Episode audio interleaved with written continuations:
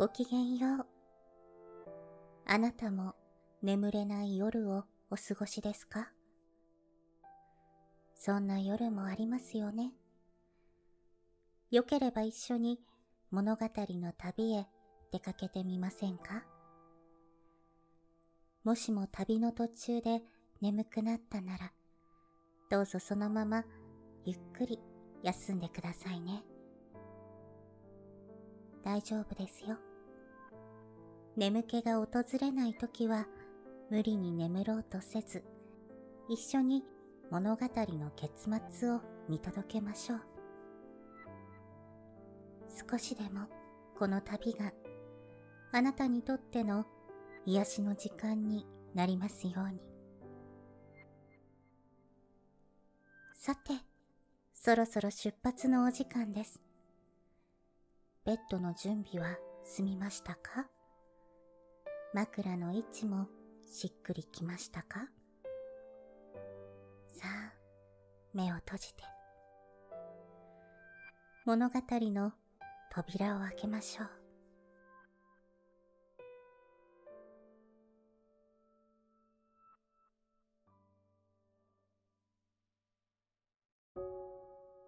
本日のお話は、楠山正夫作、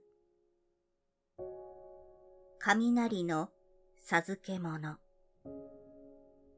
というお話です。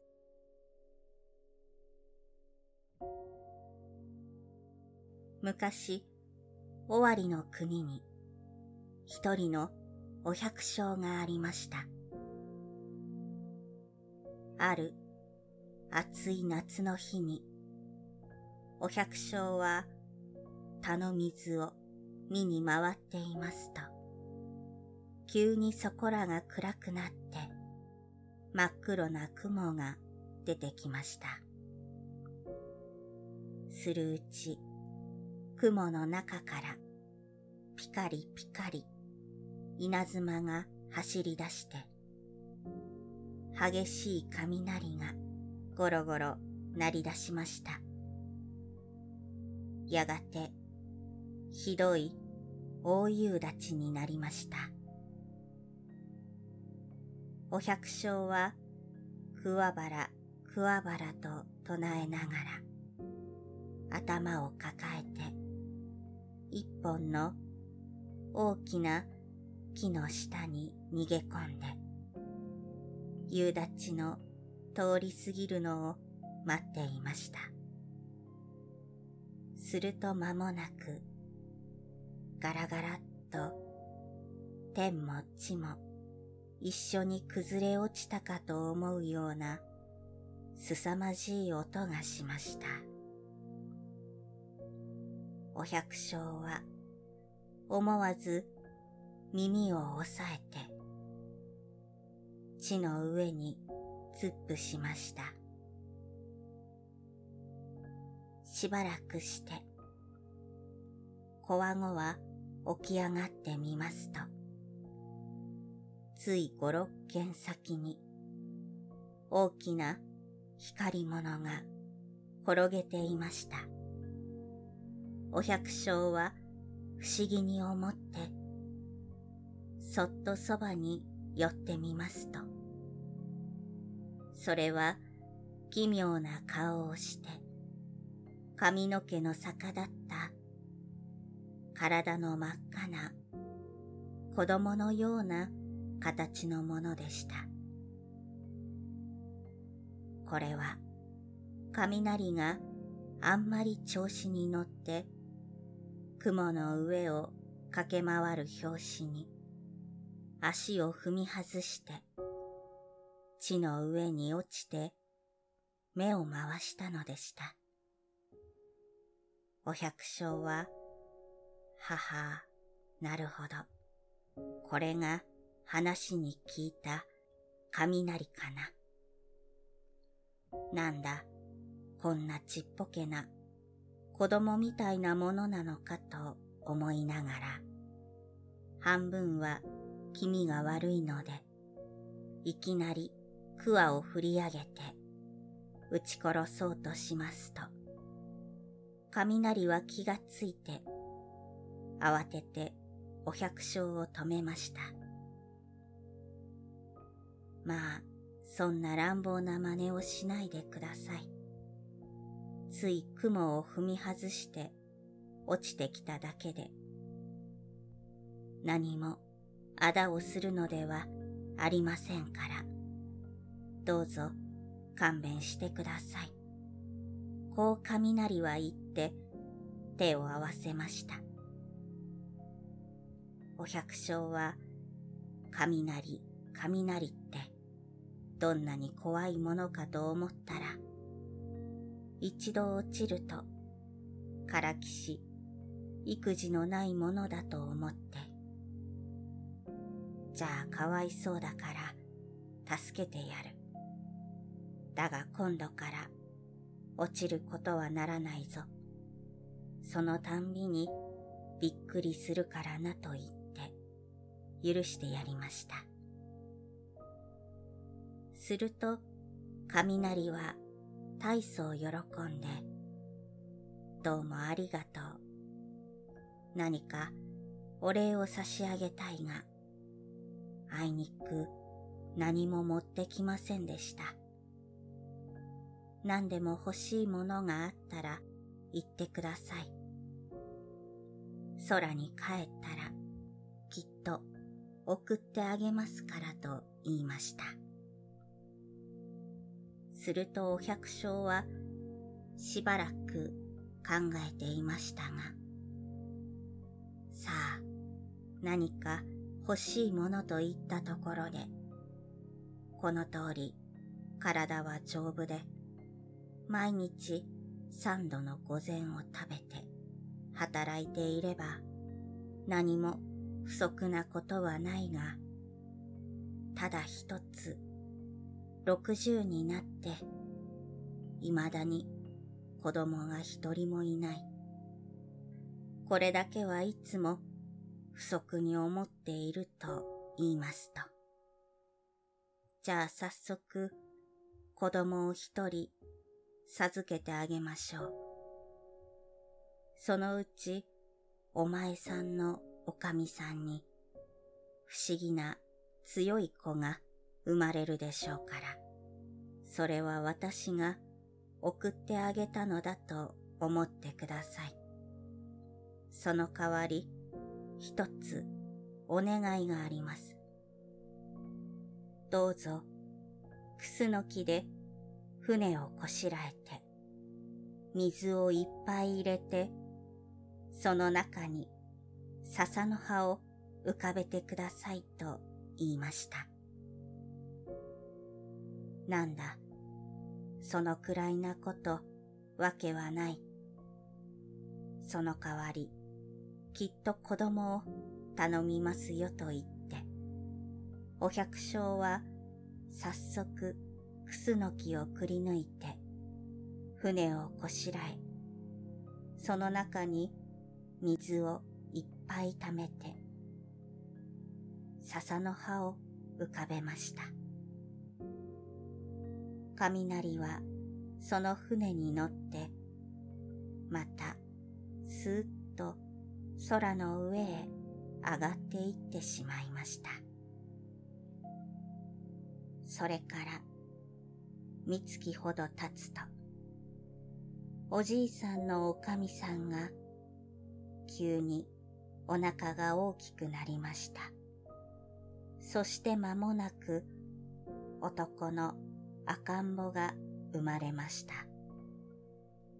その赤ん坊は生まれた時から不思議な子で、綺麗な錦の小蛇が首の周りに二巻き巻きついていました。そしてその頭と尻尾の先は長く伸びて赤ん坊の背中でつながっていました。さては雷が約束の通り子供をよこしてくれたとお百姓は言って夫婦して大事に育てました。この子が13になった時、お百姓は学問を仕込んでもらおうと思って、元光寺の和尚さんのお弟子にしました。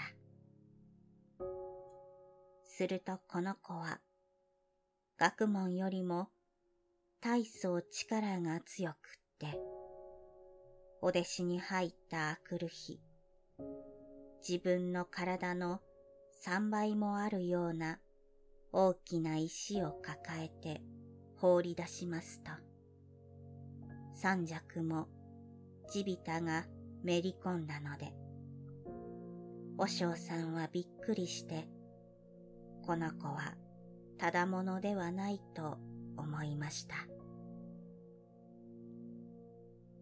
その頃、この元光寺の金付き堂に毎晩鬼が出て、金付きの小僧を捕まえて食べるというので、夜になると誰も怖がって金をつきに行くものがありません。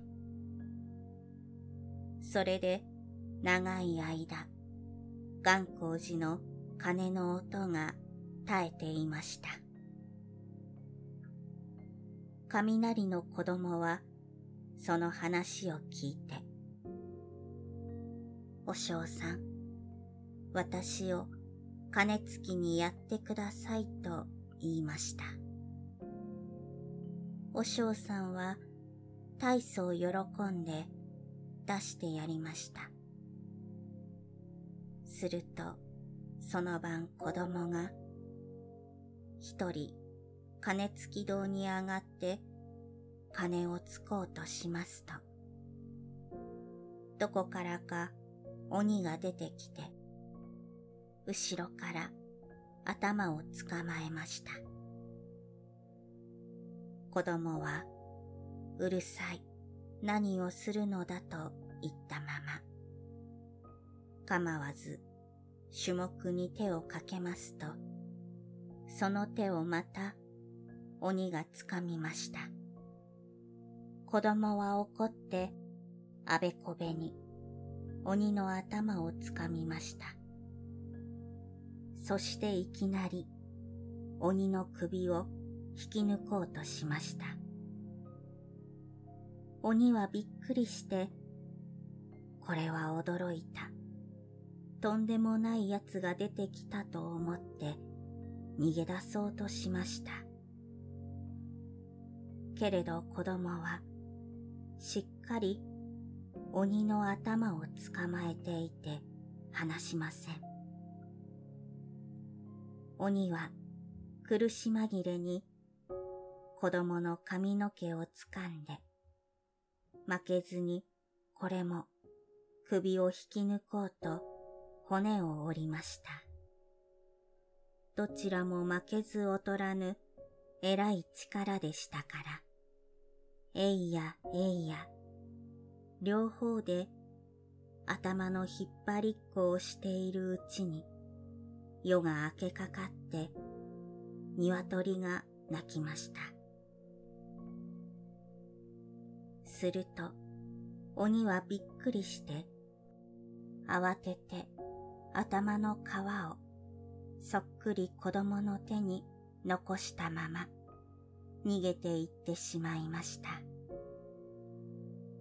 夜がすっかり明け離れると、みんなが心配して見に来ました。そして子供が得意らしく髪の毛のついた鬼の頭の皮を振り回すのを見て、ますますびっくりしました。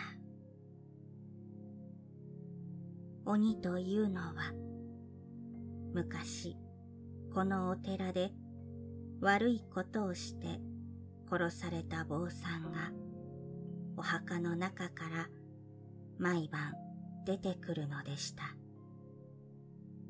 しかし、このことがあってから二度と鬼の姿を見ることがなくなりました。そして鬼の残していった頭の皮は、元光寺の宝物として残ったそうです。